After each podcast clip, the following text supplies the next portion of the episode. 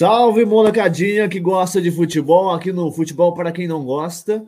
Vamos que vamos, que hoje o papo é sobre Palmeiras, Palmeiras de Abel, Felipe Melo e companhia, e também de Dudu. Hoje a gente vem aqui bater um papo junto com o nosso grande amigo Lucas Noronha e também com o nosso amigo Sergião Berrenteiro.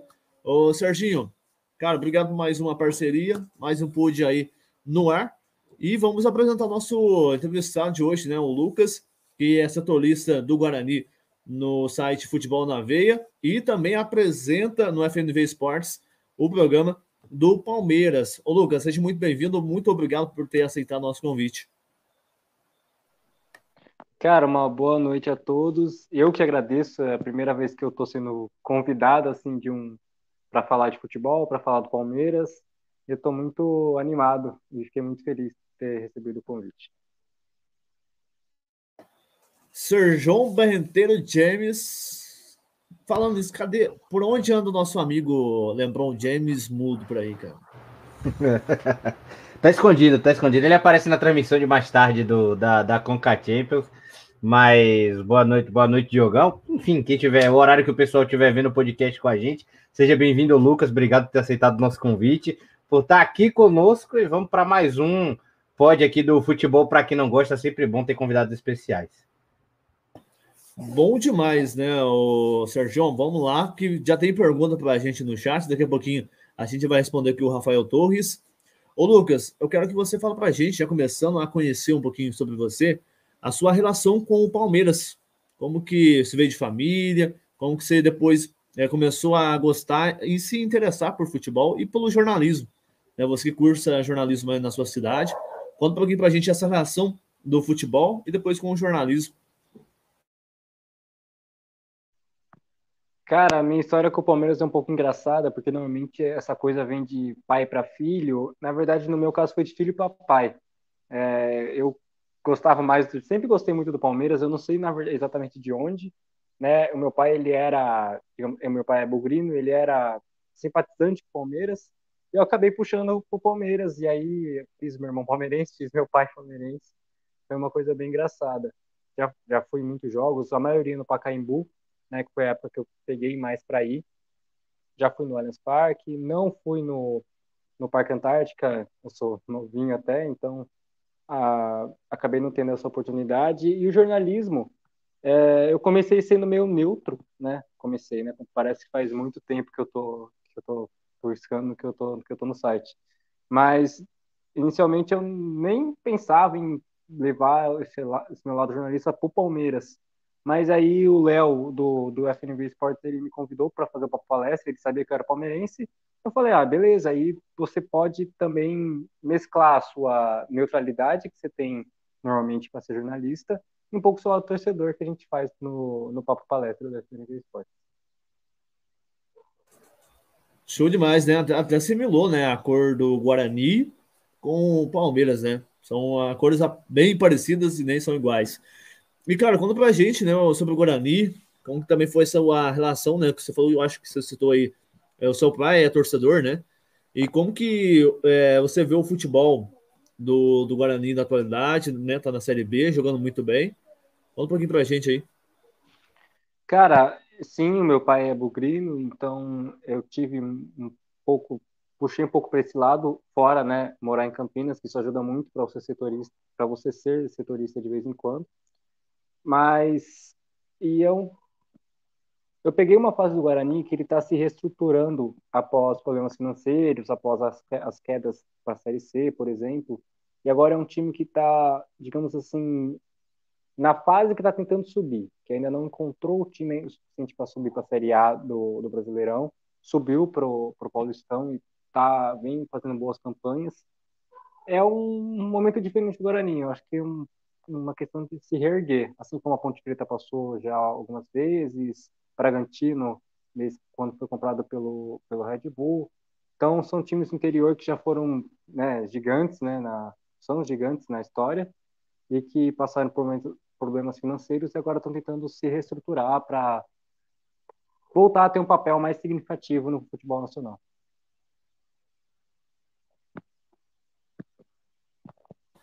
Ô, Sérgio, você tem alguma pergunta? Hoje a gente pode passar o comentário aqui do Rafael. Não, vamos, vamos para o comentário do, do Rafa, então, falar, dar, um, dar uma guinada agora do, do Palmeiras também. Só mandar um abraço para o Rick Fluz e para o Mengão 100% aí que tá dando boa noite também. Quer ler a pergunta do Rafa, Diogo? Pode ir. Vai, joga. Como que eu gostaria de falar isso, cara? Joga na tela, fala. Lucas, qual é o planejamento do futebol do Palmeiras para esta temporada? Abel Ferreira mudou a forma de se treinar no Palmeiras? Cara, isso é muito louco de se pensar, porque o Abel ele chegou no Palmeiras na temporada passada sendo campeão da Libertadores, que é uma coisa que o Palmeiras vinha tentando há anos e anos, principalmente desde que a Crefisa passou a ser a patrocinadora.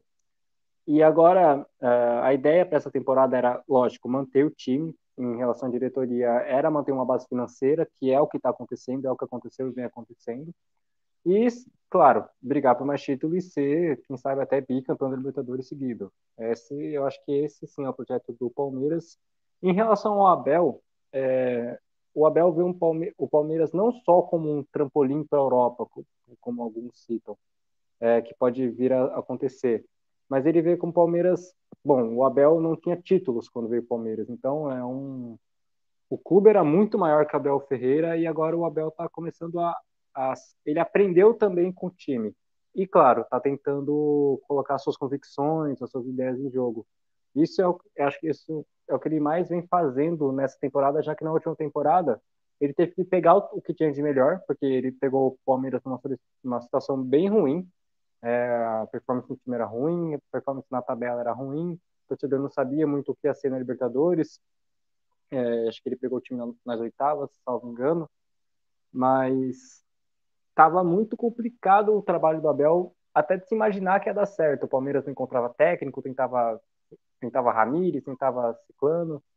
Então, acho que a ideia do Abel é, pelo menos mais essa temporada, a gente nunca sabe o que pode acontecer, talvez ele possa sair, talvez não. O torcedor palmeirense, a grande parte e a parte mais consciente, espera que ele não saia tão cedo, né? Um técnico que tem suas ideias muito claras em relação ao resultado. Uma coisa que você não pode falar do Palmeiras e, e que alguns anos se falava é que você sabe como o Palmeiras joga.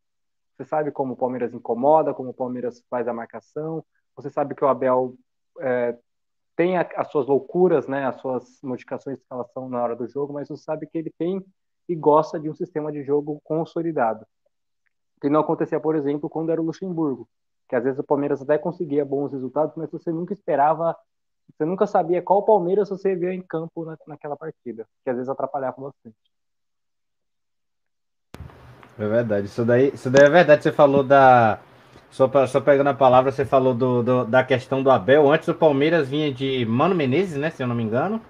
Tinha Filipão também, Vanderlei Luxemburgo. O Abel, o Abel hoje é um, é um respiro aliviado, acho que por conta desse, desse histórico, né? De, de técnicos que hoje a gente poderia falar, não que sejam ruins, até porque tem história, mas esses técnicos que o pessoal costuma falar mais ultrapassados para o futebol moderno. O Abel hoje, o medo de sair é o mesmo medo que, por exemplo, teve o Flamengo de Jesus? Cara, eu acho que é bem parecido, se não idêntico, para falar para você, porque são, são histórias parecidas, né? Tudo bem que o Jesus ele tinha uma carreira um pouco, já tinha uma carreira um pouco melhor, uma carreira mais longa na, no futebol português, é...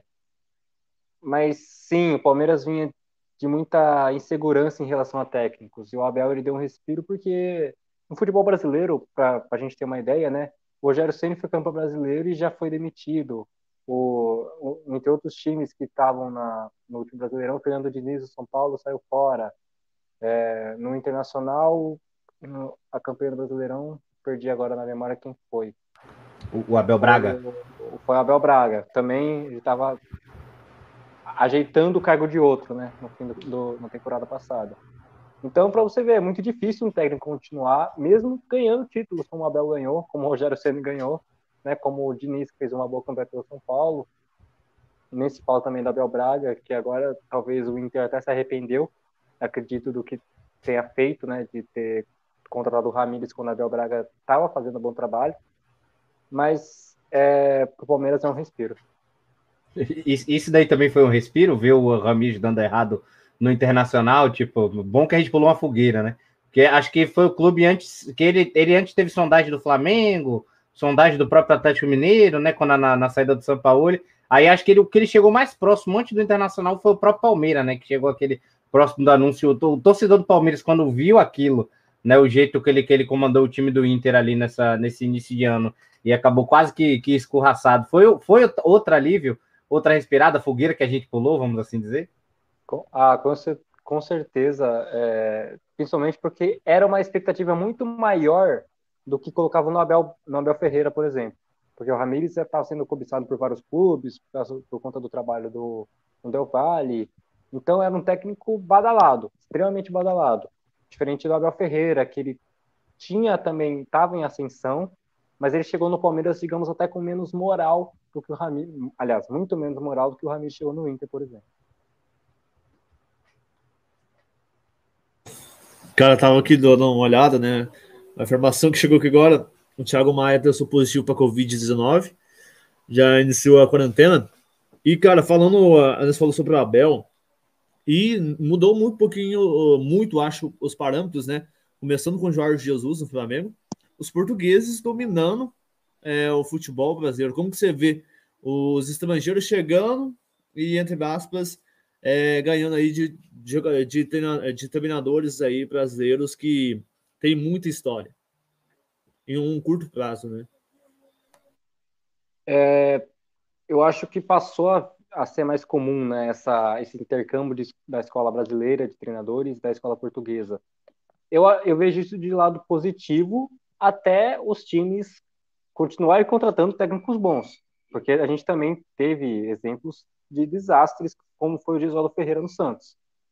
É, eu acho que o que o futebol brasileiro tem que aprender é que existe técnico ruim brasileiro, existe técnico bom brasileiro, existe técnico bom português e ruim português. A Argentina é a mesma coisa. Ou seja, o que o Palmeiras, o Palmeiras, ó, o futebol brasileiro tem que fazer para até elevar o seu próprio nível é não querer nem ser patriota a ponto de só a gente é bom e os outros técnicos são ruins, mas também não, uh, às vezes, dá um valor maior para o técnico só porque ele é estrangeiro, só porque ele vem da Europa, por exemplo. Tem que saber discernir, né? É, estudar a carreira do técnico, que é o que o Flamengo fez, com certeza, o que o Palmeiras fez antes de contratar os jogadores, os treinadores estrangeiros, o que o São Paulo com certeza fez para trazer o Crespo.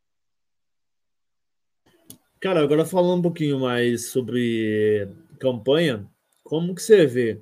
Né? Agora, agora acho que no início você falou sobre o patrocínio que mudou, digamos assim, o patamar do Palmeiras. O Palmeiras ser hoje, para contratar quem ele contrata hoje em, em alto padrão.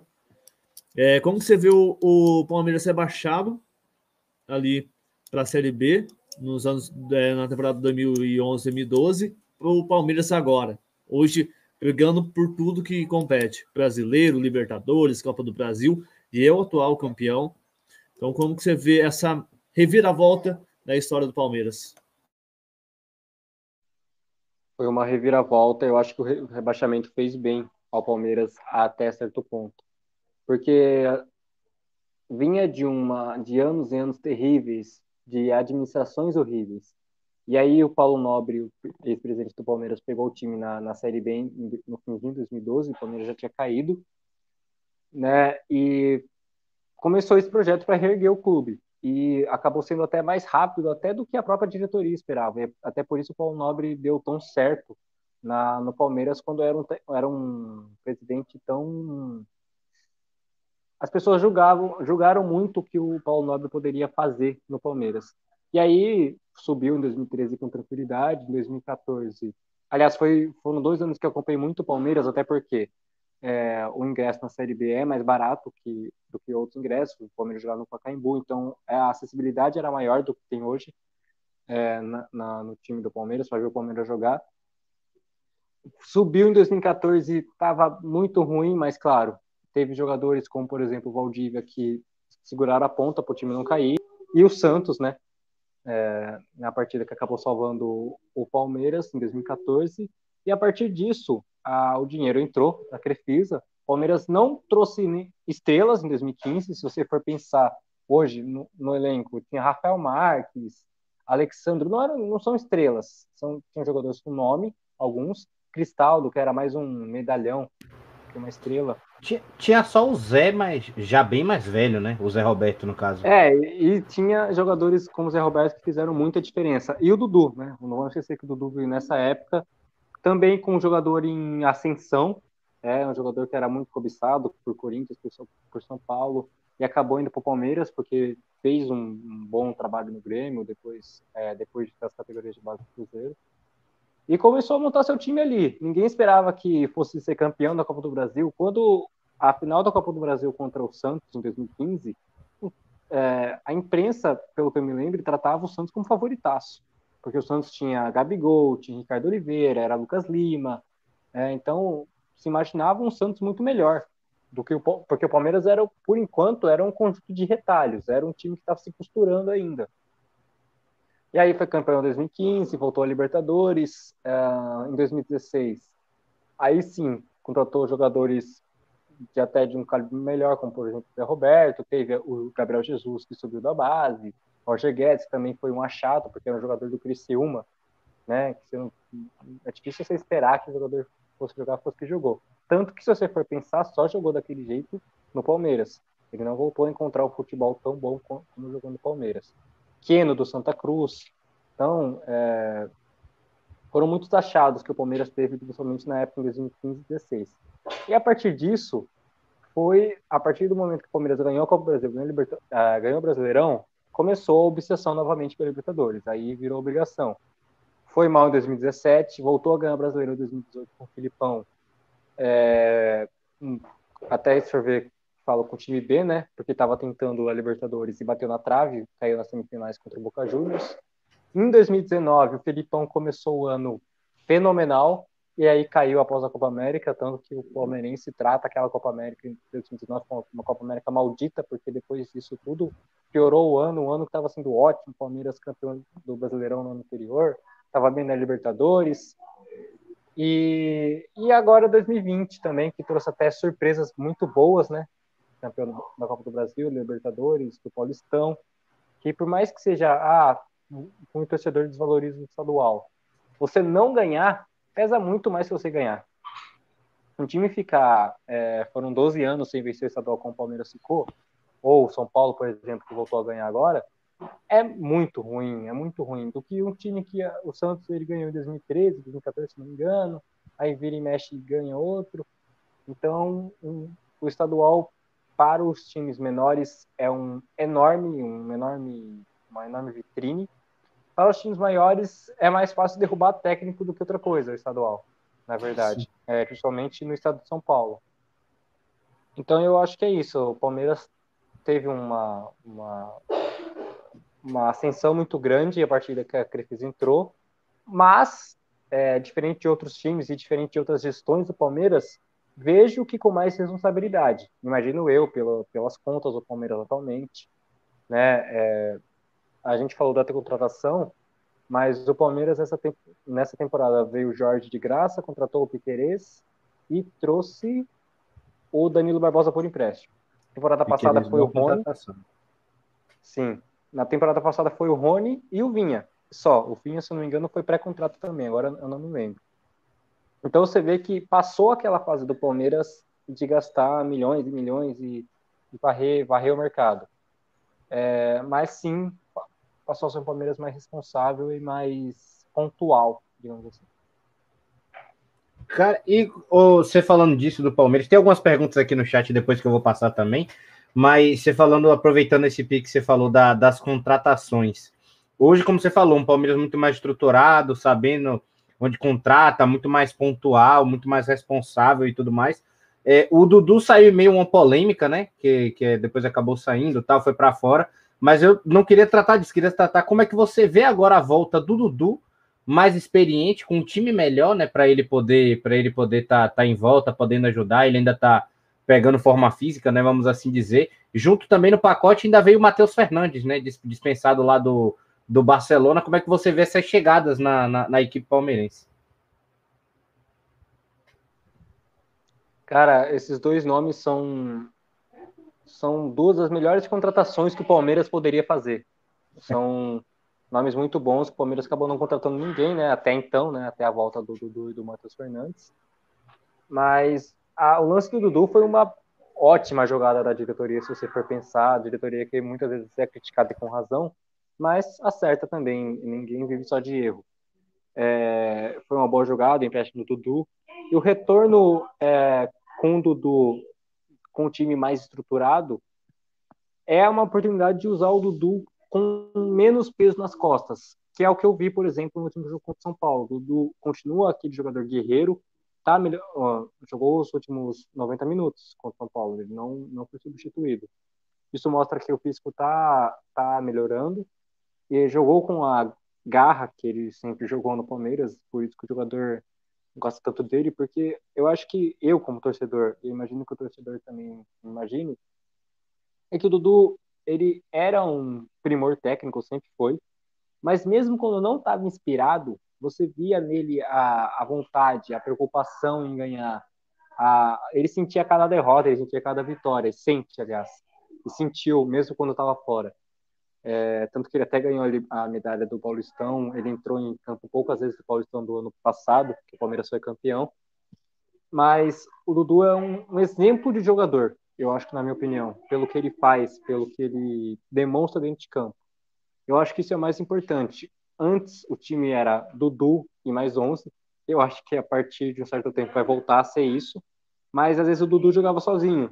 E é o que o torcedor espera e que eu acredito que não vai acontecer. É, é isso de novo. O Dudu vai ser mais, vai ser uma arma, mas também não vai ser a última esperança. Não vai ser uma Dudu dependência, por exemplo. É isso que o Palmeiras espera. Sensacional. Já dizia o Luiz Roberto. Cara, antes da gente passar para as perguntas aqui, né, tem do Gary, do Cian. Dois Cian. Acho que é isso mesmo. É, gostaria de, cara, você falasse um pouquinho, né? Você usou o exemplo né, do Dudu, que é um cara que eu vejo que tem muito amor à camisa, mas tem um cara que chegou com status que iria para Barcelona. O, a gente comentou muito sobre ele nos últimos meses, se envolvendo em polêmica, em festa, e não entregando resultado. Lucas Lima, cara, como que você vê a chegada dele no Palmeiras até o momento atual? Porque ele saiu do Santos com status de craque, né? Indo por Barcelona, o Palmeiras conseguiu puxar ele pro, pro Allianz, mas só que parece que o cara estagnou, né? Cara, essa eu nem coloco nem tanto na conta da diretoria, porque não tinha como imaginar. Eu acho que não, não tinha como imaginar o que aconteceu com o Lucas Lima. É, quando eu veio o Palmeiras, era um jogador que estava na seleção brasileira, bem no Santos, negociando com o Barcelona, mas aí quando chegou uma parte da torcida, eu, por exemplo, cornetando, porque era um jogador que já criticou muito o Palmeiras nas redes sociais, tinha muita rivalidade com o Palmeiras, e outra que ficou surpresa, porque era um, era um jogador de muito renome. Eu acho que o torcedor às vezes nem imaginava que ele viria Palmeiras, né? É, hoje a gente imagina, olha o Lucas de uma, de uma maneira, mas em 2017, 2017 que o Palmeiras contratou, era completamente outra. Foi uma baita contratação. E acho que foi juntamente com a contratação do Scarpa, se eu não me engano. É... Mas, cara, ele não desempenhou. Claro, é, em 2017 ele mal jogou, não, não teve destaque. Em 2018 já começou, já melhorou com o Filipão. É, acho que o Filipão foi o técnico que ele mais conseguiu jogar, jogou bem até parte do Brasileirão. Foi importante, não, acho que não dá para negar isso. Aí a partir disso, cara, 2019, 2020, 2021, o cara não joga, cara, e, e é um dos salários altíssimos do Palmeiras. O cara não joga, e quando joga é uma tristeza. Ele até começou a jogar no, essa temporada no Paulistão, quando o Palmeiras estava jogando ainda com reserva e tal, ele entrar, entrou e até tinha uma boa minutagem, mas ele não apresenta, e é muito difícil, virou um fardo do Palmeiras, porque é um jogador caro, um jogador que o Palmeiras nunca vai conseguir é, ter o retorno do que gastou, esquece, não, não existe. O que ele desvalorizou, eu acho quase impossível um jogador valorizado novamente assim. Ele não foi, não foi parado o Palmeiras. Mas e é um jogador que não, não, não vem em proposta, porque é um jogador que não, não mostra, entendeu? É, claro, uma hora ou outra vai vir um time que se interesse pelo futebol, ou talvez até mais pelo nome, mas só quando talvez ele ficar mais velho, o valor dele cair, porque hoje é, continua sendo um jogador caro, mesmo tanto valorizado, é, principalmente pelo salário, mais pelo salário do que por outra coisa. Então, virou um problemão na, na mão do Palmeiras, o Lucas Lima. Problemaço que, você sabe, nenhum técnico hoje que vai treinar o Palmeiras vai contar com ele. O Abel Ferreira não, não conta, o Mano Menezes não contou, o Luxemburgo não contava. Então, é uma decepção pro, pro Palmeiras. É, diferente dele, Scarpa tá, né, deu uma oscilada, mas agora vem tendo um bom desempenho, principalmente depois do Campeonato Paulista. Ele vem fazendo cada gol aí, cara, aqui, ó. Pode, eu acho que até encaixar e fazer diferença. Eu acho que pode ser um dos caras que, tipo, ao, ao lado do, de grandes jogadores que o Palmeiras tem hoje, cara, eu acho que o Scarpa também tem, tende a se destacar bastante. É, o Gary Neal fala pra gente do, futebol canadense, mudou muito, eles criaram uma maneira de formar talentos, organizaram um balanço financeiro. E hoje tem um futebol feminino campeão olímpico. O masculino vem crescendo há muito tempo. É, com certeza, não. O Canadá que eliminou nossas meninas nos pênaltis, né? Foi dolorido. A vida que segue, né? O Cian falou assim: ó, quanto tempo o Abel Ferreira pretende ficar no Palmeiras? E eu acho que não sei se é ele ou o irmão dele, é, o Cian. No outro, qual o técnico do Palmeiras foi o mais importante na história? Peraí. Qual técnico do Palmeiras foi o mais importante na história, Filipão? Luxemburgo ou Abel Ferreira? Ah, tá. Isso. Filipão, Luxemburgo ou Abel Ferreira? Cara, primeiro respondendo a questão da, de quanto tempo o Abel pretende ficar, é, um tempo atrás, bem recente até, ele deu uma entrevista dizendo que o contrato dele vai até o fim do ano que vem, desse ano, agora me, me confundi, mas que a intenção dele era de ficar principalmente por conta das eleições do Palmeiras esse ano. É, vai trocar diretoria e tal, e eu acho que é um, é um, treinador que pretende ficar assim no Palmeiras, mesmo com a questão da saudade da terra, falando de da família, de Portugal e tal, aquela, aquele lance que a gente tem, sabe que tem, porque ele é um cara de família, um cara que tem saudade, que saiu agora de Portugal. E agora, Filipão, Luxemburgo e Abel é, é um, são, aliás, são os principais nomes da história do Palmeiras, com certeza, em relação ao técnico. Eu acho que é difícil pensar em outro nome. Claro, na, na academia, nos anos mais anteriores, você tem, teve grandes técnicos, mas por conta da Libertadores, por conta do Brasileirão, são, são nomes muito fortes. Eu vou, eu acredito que ainda seja o Filipão, uh, mas por, por, por opinião, porque são técnicos. Se você bater a estatística dos três, principalmente Luxemburgo e Filipão, é muito equiparado, é muito complicado. É, o Filipão ele ganhou a Libertadores, ele teve títulos, mas Luxemburgo também é, é um treinador que enfileirou, enfileirou títulos. E o Abel agora na, já ganhou três no seu, na sua primeira temporada. E se, por exemplo, ganhar mais um título esse ano, vai ficar forte nessa briga é que também muitos torcedores também vão pensar nos nomes mais velhos, por conta do preciosismo. Mas o Abel acho que entra difícil, talvez em terceiro, segundo, mas melhor técnico do Palmeiras, acho, já, em termos de títulos. E, cara, pode ir, pode ir. Não, se for o gancho do técnico, pode ir, que eu vou mudar de rumo aqui total. É, o gancho do técnico. Falando sobre o Abel, né, tudo mais, cara, eu queria que você falasse um pouquinho sobre o temperamento dele, né? A gente viu muita expulsão, acho que não muita, né? Vamos ser exagerados, mas muito cartão, muita reclamação. Acho se não me engano, foi três expulsão que ele é à frente do Palmeiras. Se eu tiver errado, você pode me corrigir. Mas como que você vê esse posicionamento do Abel no Palmeiras?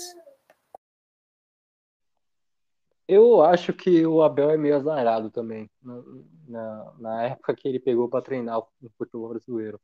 Porque a gente teve tanto técnico, mas tanto técnico no futebol brasileiro, que era corneta, era importunava a vida do treinador, é que hoje os, os árbitros são mais rígidos, em todos os sentidos. Você vê, por exemplo, o Gabigol sendo expulso por dois amarelos, acho que os dois por reclamação, algo assim. Vitor Luiz no Palmeiras também sendo, é, sendo expulso por dois amarelos extremamente, se for pensar, é besta, mas foi expulso no jogo contra o, contra o Fortaleza. O jogador de Fortaleza também, mesma coisa. É, você tem a arbitragem mais rígida. Isso também passa pelo, pela comissão técnica, até a diretoria está quase levando cartão amarelo agora, que fica ali nas arquibancadas, agora que está sem público, está tentando levar, está pensando em colocar cartão amarelo. O Abel, eu acho que ele é um, um treinador enérgico, ele reclama, mas eu acho que o Aue que fazem por ele reclamar é até um exagero, porque a gente tem, ai, nós, recentemente, o Sampaoli. Sampaoli é o inferno na, na beira do gramado. Ele é o cara que, que não, para, não para de discutir. Acho que a maioria dos técnicos brasileiros são assim. É, acho que é um pouco de pegar no pé, às vezes, em parte, e eu acho que é mais pelo jeito, às vezes pelo jeitão dele, né? A gente já falou um pouco disso. Pelo jeito dele, a forma dele falar, às vezes nas coletivas também o pessoal pega um pouco de bronca, mas acho que a maioria é um certo exagero, mas se ele tá levando amarelo, realmente, é, ele é um recordista de cartão amarelo, em expulsão, em suspensão, ele recebe muito, recebe frequentemente. É, cabe a ele, então, perceber que o futebol brasileiro está com a arbitragem mais rígida nesse sentido e tentar, sei lá, diminuir. Apesar que a gente viu o Lisca, se não me engano, no Vasco e São Paulo, que não fez nada levou amarelo. Então, acho que ele é mais fácil ele ficar em casa e comandando o jogo, no, sei lá, no celular, para não tomar amarelo hoje em dia, o técnico. É, deu certo com o técnico que o Serginho gosta e muito, né, Serginho? Ela passa bastão para você. É. eu, eu geralmente, mas isso daí eu concordo com ele, viu? Tem muito técnico também, corneta, que, que, acaba, que acaba passando que acaba passando impune. Cara, eu, Ainda eu mais queria... agora, né? Ainda, Ainda mais, mais agora. agora. Não tem ninguém no estádio, aquele silêncio. Você tem microfone para tudo que é lado ali no estádio. Você, e, dá, né? e dá para ouvir perfeitinho tudo, tudo, né? Até o... tudo, tudo. A gente conseguiu ouvir até o que o, Gabriel, o que o Gabigol falou, né? Na expulsão que ele citou da, do batendo palma, falando que o futebol brasileiro é uma várzea. Eu, eu, eu queria saber, mudando completamente aqui, porque é uma curiosidade, acaba sendo de quem, de quem vê de fora, de como a Leila, né, que agora vai se candidatar a presidente, é vista pelo torcedor palmeirense. Pelo menos nos palmeirenses que eu tenho contato, é vista com muito bons olhos, muito bons olhos mesmo é, por ela ser da Crefisa, pelo que a Crefisa representou Palmeiras, pelo o palmeirense vê, e eu vejo também, ela como torcedora também, isso, isso pesa muito. Então, a Leila é vista assim com muito bons olhos. E, na minha opinião, é, a, é o principal nome, né, para concorrer. É essa saber se vai dar certo nos próximos anos, como é que vai ser a relação Crefisa e Palmeiras, mas isso acho que é, talvez seja desenrolar caso a Leila seja eleita. Mas a torcida vê sim, é, gosta do nome Leila Pereira, principalmente para o Gagliotti sair. Sim, sim. Sim, de fato. Isso daí, isso daí, isso daí é verdade. Veio, veio, da, veio da, da Leila, Paulo Nobre e tal. Hoje, em termos de gestão, o Palmeiras é um do. Eu acredito que seja um dos melhores do Brasil, né? Junto com, junto com o Flamengo, enfim, que a gente vai, fala de organização financeira e tudo que tem feito pelo clube. Cara, eu queria saber de você também, aproveitando esse, esse gancho, esperança, né? Expectativa que tem é, de título do Palmeiras esse ano. Muita gente já colocou Flamengo, Atlético Mineiro e, e Palmeiras como os que vão brigar pelo Brasileirão. É, ambos também todos estão vivos na, na Copa do Brasil. Palmeiras na chave mais difícil, mais vivo também na, na Libertadores. E eu queria, eu queria saber o que, como é que você vê esse Palmeiras na, na esse ano. O Palmeiras começou o ano muito bem, veio de derrota aí para é, para o Fortaleza, mas vem numa campanha sensacional em todas as competições. É, acho que nos últimos anos vem sendo assim. É, o Palmeiras peca muito nas horas decisivas, quando não ganha, né? Nos anos que não ganhou títulos. É, mas em todos os, os, últimos anos aí, o Palmeiras vem como um time forte, vem como um time favorito, e acho que é mais pelo trabalho da diretoria. É, em relação a títulos, cara, o Palmeiras teve essa arrancada de várias vitórias seguidas no Brasileirão, que qualifica muito.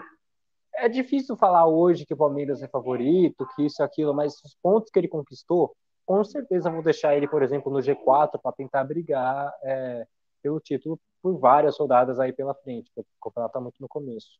Eu concordo que hoje Flamengo, Palmeiras e Atlético são os principais times no Brasileirão, porque você tem Fortaleza e o Bragantino, mas é muito difícil você pensar esses dois times ganhando o Campeonato Brasileiro, principalmente pela regularidade que se tem que ter, o elenco numeroso que se tem que ter, uh, e às vezes até a tradição de camisa, que às vezes, às vezes pesa muito. Então, acho que são os três. É, na Libertadores, cara, é, é uma doideira o que pode vir a acontecer nas semifinais. Porque você tem um Palmeiras ou um São Paulo. Você tem Atlético Mineiro ou River Plate. Então, você pode ter Palmeiras e River Plate, São Paulo e River Plate, Atlético Mineiro e São Paulo. E no outro lado, na outra chave, você tem o Flamengo, que provavelmente será do Olímpia, e tem Fluminense e, e o Barcelona que jogaram hoje. E se passar um Flamengo e Fluminense, também vai não é difícil imaginar que vai ser um, um baile do Flamengo. Tudo bem que o Flamengo é um time hoje eu vejo muito mais time Fluminense, mas a gente viu, né, na vitória que o Fluminense conseguiu no, no último jogo do Brasileirão, que ainda assim, mesmo com uma enorme diferença de investimento, clássico é clássico, né? É, não que o time do Fluminense seja ruim, eu não acho o time ruim, né? O time do Roger Machado está sendo bem montado, mas você, realmente o Flamengo é um dos principais, é, dos principais nomes a tudo. E só que o Fla-Flu, acho que pode ser o pior confronto para o Flamengo, mais por por clássico, mais pela para o jogador, como o jogador vai ver, né? Mas é muita doideira que pode acontecer na Libertadores. Tem muito clássico para vir. Então, a Libertadores eu não, eu não consigo cravar um nome, um jogo, um time na final. Não, não consigo. É, no Brasileirão acho que está um pouco mais fácil. É que a gente pode ter uma semifinal com quatro brasileiros. Então, é sensacional. Acho que é a primeira vez que eu vejo uma coisa relativa a isso. Cara, você falou sobre a rivalidade entre Flamengo e Fluminense.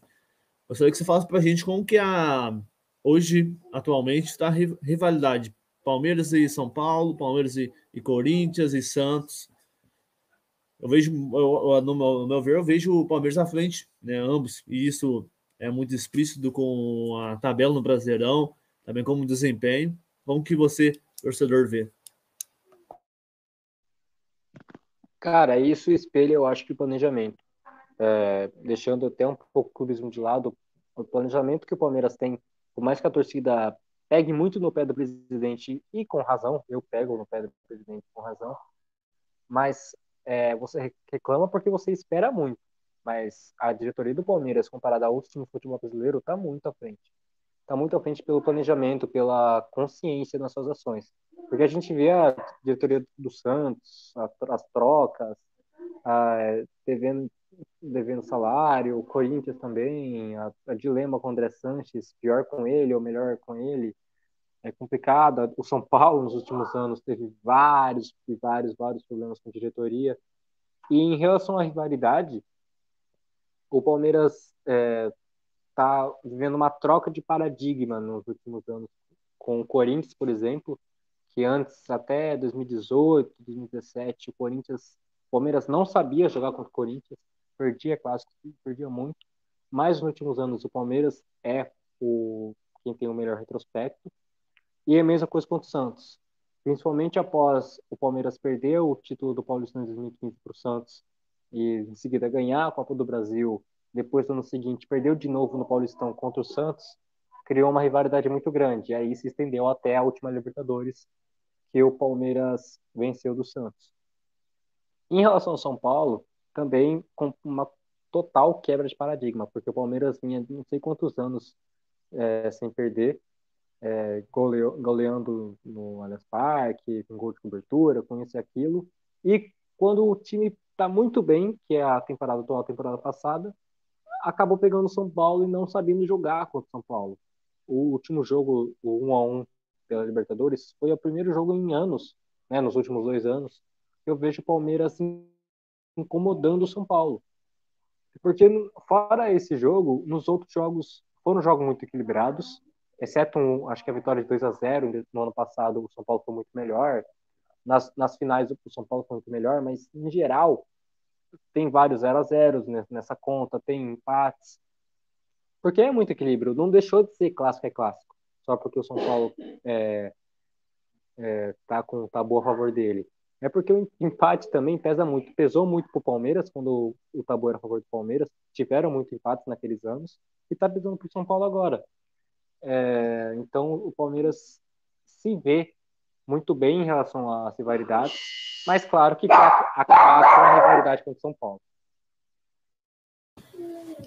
É, com certeza, cara. O Rafael Torres comenta aqui. É, o Corinthians não tem planejamento. São Paulo já teve um grande planejamento no passado. No Campeonato Brasileiro e hoje o Palmeiras é o melhor time do Brasil junto com o Flamengo. Ótima gestão. E a gente está vendo é, gestões, né? Se desmoronando ultimamente, né, como a gente viu com o Cruzeiro, Botafogo, até mesmo o Massa da Gama.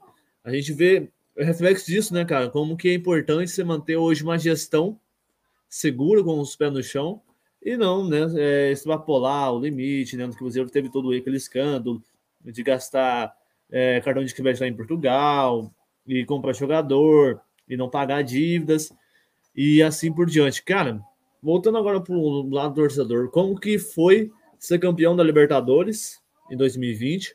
Conta pra gente como que foi essa emoção, que foi um grande jogo, né? Nos acréscimos ali, tudo é, falava que ia para as penalidades. Como que foi o coração do Lucas naquela grande final? Foi algo que eu nunca tinha sentido, né? Porque eu não, eu era, eu não estava vivo quando o Palmeiras foi campeão a primeira vez em 99.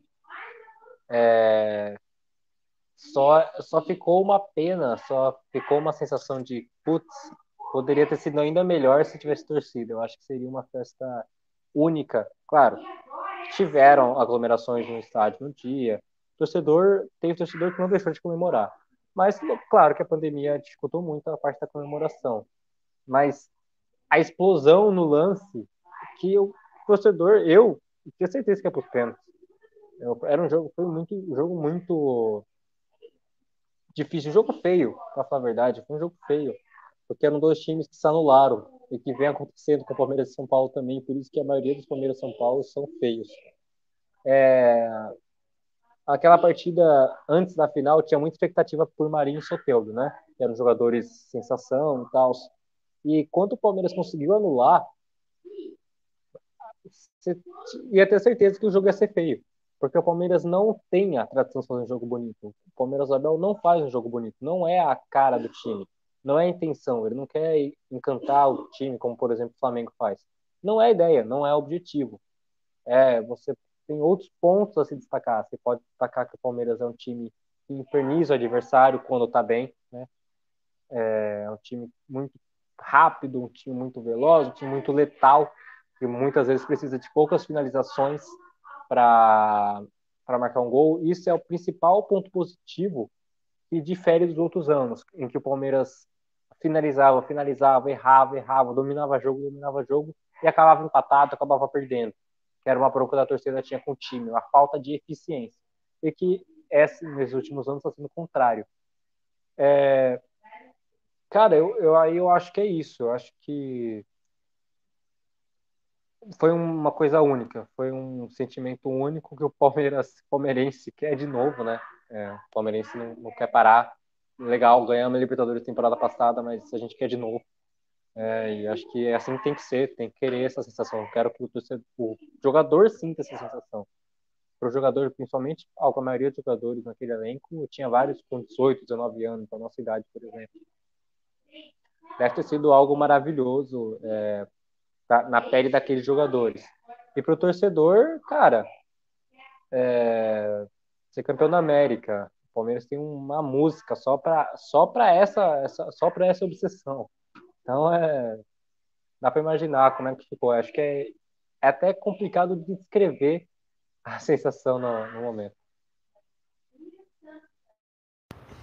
De fato, acho que, acho que, acho que até hoje o, O, o Marcos deve ter o coração na mão lá da. Mas aí vai entrar em questão de mundial, é outra coisa, mas realmente já tinha, já tinha muito tempo, eu passei pela mesma sensação. Eu via também, quando foi campeão, também não era, não era nascido. Mas, cara, uma pergunta, aproveitando agora também que a gente passou por gestão e tudo, é, se falava muito da espanholização do futebol brasileiro, né?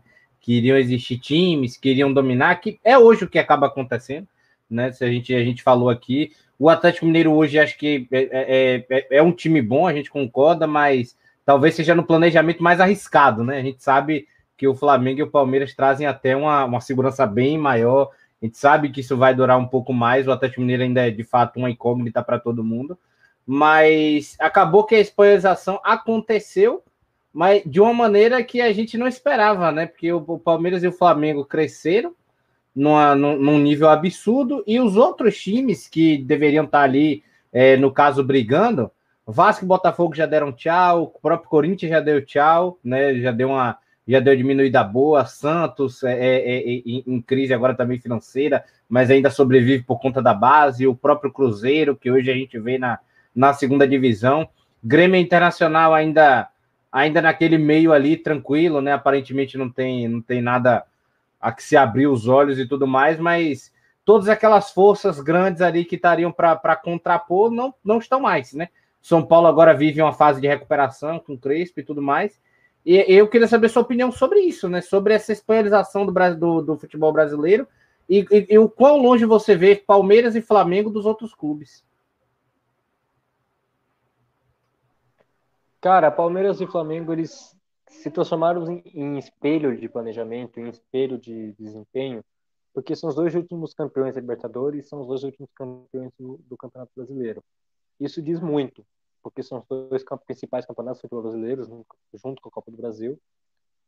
Né? E o Flamengo não ganhou, não é um dos últimos campeões, mas também, né, um, também tem méritos, né? Bateu na trave algumas vezes. E isso acontece é difícil entender o porquê, porque você tem o Atlético Mineiro agora que está contratando todo mundo, né? É, parece para a maioria da torcida do Brasil que é uma bomba que vai explodir daqui a pouco, porque é um time que não tem tantas tradições em finais, é um time que esse time agora que está um time que está se montando e se, quando você gasta tudo de uma vez, você cria uma obrigação, né? Proporções à parte, como o PSG está fazendo o PSG está criando uma obrigação de vencer a Champions. Não é mais um sonho, não é mais um objetivo, é uma obrigação. Quando você tem Neymar, Messi, talvez Mbappé no ataque, não dá para você perder uma Champions League, não dá. E que pode acontecer, porque futebol não, não é no papel. O papel não ganha jogo. Mesmo com Messi, Neymar e Mbappé. E, mas aí sim, guardadas as proporções, o Atlético Mineiro está gastando muito mais do que qualquer outro time hoje no futebol brasileiro. É, claro, com ótimas contratações. O Hulk é um ótimo jogador. O Diego Costa, não sei se fechou, mas se fechar também, é indispensável. Fechou, Por mais que eu não goste. Fechou agora à tarde. Fechou? Fechou agora à tarde. Por mais que eu não goste dele, é, é indiscutível falar que é um jogador que vai agregar para o Atlético Mineiro. Tem o, o Nacho, tem na zaga o Júnior Alonso, que é um baita de jogador, que aí não, não é para mim um tiro no escuro como outros jogadores, mas sim um jogador que o, Atlético Mineiro ano passado buscou do Boca, se eu não me engano, é, e buscou muito bem, um jogador que qualificou muito o futebol brasileiro, um dos principais zagueiros hoje. É um, é um time recheado, tem o Guga, aí você vai pensar, tem o Vargas, que eu nem sei se está jogando, mas é, pode vir a ser um, um ótimo nome no, no, Atlético Mineiro. Cara, você pega o papel, o time do Atlético Mineiro é muito forte, é muito forte mesmo. Isso que tem algumas contratações que não são concretizaram. O Atlético está pensando em outros nomes, tá, os caros. Agora, o problema é, e se não ganhar nada? A chance de acontecer com o que aconteceu com o Cruzeiro, por exemplo, é muito grande, porque aí você vai ter um monte de gasto, o jogador, se o time não ganhar nada, vai desvalorizar, não vai conseguir vender na mesma moeda que comprou. É, e acredito que seja até isso que aconteceu, por exemplo, com o Cruzeiro. O Cruzeiro teve épocas que gastou muito. E olha que o Cruzeiro ganhou, viu? E o Cruzeiro ganhou, teve títulos. É... Imagina se o Atlético não tem, né? Então, dá até para discutir se esse Atlético Mineiro já é melhor ou no mesmo nível que o Atlético Mineiro de 2013, que também era o timaço. Mas também o Atlético Mineiro, esse Atlético Mineiro não tem o Ronaldinho Gaúcho. E não há nenhum jogador que se compare hoje no elenco do Atlético Mineiro com o Ronaldinho Gaúcho. Isso com certeza pesa. O Ronaldinho Gaúcho era um jogador que já tinha ganho tudo. Para ele, ganhar Libertadores foi né, moleza, se for ver. O cara brincava em campo né, naquele ano. Acho que foi um, foi um dos melhores jogadores da história do Atlético Mineiro, mesmo jogando pouco, não jogando tanto tempo. Porque trouxe o que o clube queria, que era Libertadores, era uma obsessão. E agora, em relação a São Paulo, que está crescendo agora, também é um time que pode se equiparar a Flamengo e Palmeiras. É, talvez esse ano, talvez na próxima temporada. Eu acho que agora o São Paulo vai sim voltar a ter um maior destaque do que vinha tendo. E o Inter, cara, o Inter eu acho que é um time, tudo bem que não tem ganhando tanto títulos, mas porque bateu na trave. Mas porque já, mas já fez muitos jogos bons, muitas campanhas boas e acho que se for para pensar em um time que pode vir a bater esses dois, o Palmeiras e o Flamengo, eu acho que é o Internacional. Esse ano não está tão bem, na minha opinião, mas não está tão bem, mas fez 4 a 0 no Flamengo, né, naquele jogo que ninguém entendeu, ninguém esperava, ninguém acredita, só acredita porque está lá no, na, na tabela do Campeonato Brasileiro. Mas ele não vinha bem, a verdade é essa, o Internacional não vinha no bom momento, não ainda não tinha se achado completamente com a Aguirre, né? Veio a decepção com o Ramires. Mas acho que são esses os times. O Palmeiras e o Flamengo tá na frente justamente pelo planejamento. É, com certeza, né, cara? Porque a, ah, o Flamengo teve bandeira né? e o Palmeiras teve Paulo Nobre. Então são grandes gestores aí que ajudaram e colaboraram para o crescimento, né? Mesmo enxugando algumas contas aqui, buscando aqui, ó, vamos controlar aqui. E nisso, essa traz resultado. Como no, no caso do Atlético, eles estão contratando né, Deus e o mundo, como é, diz o ditado, mas também estão construindo estádio. Então, tipo, você não ganha aqui uma Copa do Brasil, se você não ganha uma Libertadores, ou não, não pinga nada, só gasta, o empresário que está ali pagando o salário dele simplesmente vai, ó, não está sendo rentável, vou deixar eles na mão, não um certo resultado, e vai ter o direito, obviamente, porque ah, ele está investindo para ter um retorno financeiro para ele e para o jogador e né, para o time, para a instituição. Então, se você é, quer dar o passo maior que a perna, uma hora você vai cair. E, e né? Vai. ah, você vai dar um passo maior com a perna, você vai cair. O menino caiu. É, não aguentei lá, foi muito bom, Nossa, velho. Não. não, foi você não. Agora se fosse foi... combinado, não, não... foi acontecida, foi muito time. Meu Deus, é, mas, eu... Isso tem que ser recotado. Senhor, complementando aqui, cara. Mas pode complementar, por favor, pode complementar. Rapaz, acho que nem for, se fosse planejado. Diogo que ele derrubou, viu? Diogo que ele derrubou. Viu? Pessoal, e vai cair. Eu falei, vai cair, caiu mesmo. Atenção, mas, cara, dando uma complementada, no Atlético tem a potência, tem o. Mas eu acho que eu vejo muito ainda a, a, a independência a dependência, melhor assim dizendo, de Hulk e Nacho. E agora, no, no, próximo jogo, eu não tenho o, o Nacho pela expulsão do jogo ontem contra o River. Então, o Atlético já se posiciona totalmente diferente. O Atlético já não consegue ser mais efetivo ao seu campo, como apresentou em alguns jogos no Brasileirão. E a gestão, cara, eu acho que hoje é tudo, né? Até aprovou a lei lá que o, os times podem virar uma empresa. Eu acho isso muito interessante. A gente está vendo um exemplo disso no Cruzeiro, né? Do, do Pedrinho, lá dos supermercados. Está é, tá colaborando com o pagamento do Luxemburgo, está ajudando a pagar dívidas. Eu acho que isso também se restabelece. Mas também não quer falar que está passando pano né, nas dívidas que os clubes fizeram, porque o Cruzeiro ganhou o Brasileirão duas vezes seguidas, ganhou a Copa do Brasil. Então, isso reflete e está refletindo muito ultimamente. Cara, a gente vai para aquele bate-bola. É, a gente faz uma pergunta e você responde. As perguntinhas curtas e simples. Eu já quero começar falando para você, ó. Palmeiras de 94, Edmundozinho ou Palmeiras de 2020? Palmeiras 2020. Caramba, essa daí vai ser complicado. Título Título. Ah, não, essa daí vai ficar fácil. Título mais importante: Copa do Brasil de 2015 ou, ou a Libertadores de 2020? Ah, Libertadores. Por mais que a Copa do Brasil de 2015 foi um divisor de águas do Palmeiras, Libertadores ainda é bem mais importante. Oh, acho que já perguntaram, né? Mas vamos lá. É... Luxemburgo ou Abel? Já que é bate-bola rápido, Abel. Abel, então vamos. Edilson ou Dudu? Ah, Dudu. Dudu. Edmundo ou Rony? Edmundo. Edmundo era craque, Dudu teve um ano espetacular. Acho que é um pouco diferente. Eu não acredito que você perguntou Edmundo ou Rony, não, é na moral mesmo. Esse cara me desconcentrou isso aqui. Eu ia falar Dudu, mas você falou Dudu na minha frente. Não, pode.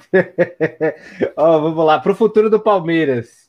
Rafael Veiga ou Gustavo Scarpa? Scarpa. Scarpa. Uma pergunta boa agora, cara. O Zacabés, quem que é melhor? O Acabéssimo ou o Breno Lopes? O Breno Lopes, porque o acréscimo às vezes trai a gente também. Tem, às vezes a gente sofre alguns acréscimos. Mas também faz né, algumas vezes, né? O Breno Lopes. É. E para e para acho que o Palmeiras é um dos que não tem ainda também, mas tem desejo em ganhar a Sul-Americana?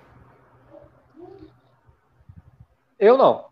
Cara, se por mim continuar na Libertadores por mais 30 anos, mesmo caindo em fase eliminatória, eu não tenho desejo nenhum em Sul-Americano. Tá tranquilo. É. Então vamos nessa, nessa direção. Sul-Americano ou Copa do Brasil? Copa do Brasil. Eu acho que é mais, mais importante hoje no futebol sul-americano. Até a, até a premiação. Se, se a gente tivesse que fazer um tricampeonato brasileiro ou mais um campeonato da Libertadores, né? O bi seria agora. O que, que você preferiria? Mais um da Libertadores. Eu acho que ainda pesa mais. Até porque Libertadores a gente tem duas, Brasileirão a gente tem dez. Então... trocaria todos, vou até interromper o Diogo antes dele falar a, a dele também. Trocaria todos os 10 brasileirões por, por, brasileirões por um Mundial? Cara, acho que não, não trocaria. Não trocaria. É. é. Cara, eu queria que você falasse pra gente o que, que você acha do lateral Jorge e aqui, o. Agora me fugiu qual que é o nome do outro que chegou, cara. O que, que você acha desses dois? Piqueires e pode... né? Isso. O que, que ele pode. Eles podem acrescentar, lembrando que o Jorge está se recuperando de lesão. Cara, muito. O Jorge, eu sou fã antes do Palmeiras, eu gosto muito do jogador. Piqueires a gente conhece menos, né, no futebol brasileiro, mas também por se tratar de, de jogador de seleção uruguaia, é bom jogador, com certeza. É, vai ser uma briga muito boa e muito sadia que o Palmeiras precisa, né? Porque vinha sofrendo com a lateral esquerda. Tinha o Renan, tem o Renan improvisado. Cara, ele tá dando sangue, mas não é dele. Não adianta você querer ele, não tá rendendo tanto quanto rende na zaga. E o Renan é muito bom jogador. Aliás, para o futuro do Palmeiras, o Renan é um nome muito, muito, com muito potencial. Agora, Jorge é um jogador exato. Eu acho que ele, ele, quando voltar de lesão, começa com um passo à frente do Piqueires ainda, principalmente porque ele é do futebol brasileiro. Então, é capaz de ter um peso um pouco maior. Agora, interrompendo o, o meu Sérgio, para ficar parcial, é, Felipe Melo no meio ou na, na zaga? Hoje na zaga. Eu não acredito que ele tem mais pique para ficar no meio, não. Eu acho que hoje na zaga, e eu, eu gosto dele na zaga, eu gosto mesmo. Eu acho que ele é titular na zaga do Palmeiras hoje. Para finalizar, para finalizar minhas perguntas, você acha que eu, você preferiria hoje ficar com os dois, né, Jorge e Piquerez, ou preferia só o Vinha mesmo? Jorge Piquerez, porque só o Vinha se acabava perdendo quando o Vinha ia para a seleção, se machucava, acho que os dois, dois, dois, não sei como é que vai ser, né? Mas acho que ter dois jogadores de alto nível é mais importante. A última para a gente finalizar, mas em contrapartida, Futuro do Guarani na Série B. O que, que você vê aí a sua expectativa para o futuro? De todas as perguntas que vocês fizeram, essa é disparada mais difícil. O Guarani é aquele time que você não consegue imaginar como é que vai jogar o próximo jogo. Você não consegue imaginar como é que vai ter, como é que vai estar daqui a três rodadas. Mas eu acho que ou nessa temporada ou na próxima o Guarani sobe. Teve, teve boa campanha, né, com o Felipe Conceição, que depois acabou indo pro. Mas foi na reta final ali da Série B, acabou indo pro Cruzeiro depois e tudo mais. Agora o Guarani se encontrou de novo. Essa Série B tá mais aberta, viu? Tô achando que possibilidade tá mais real até.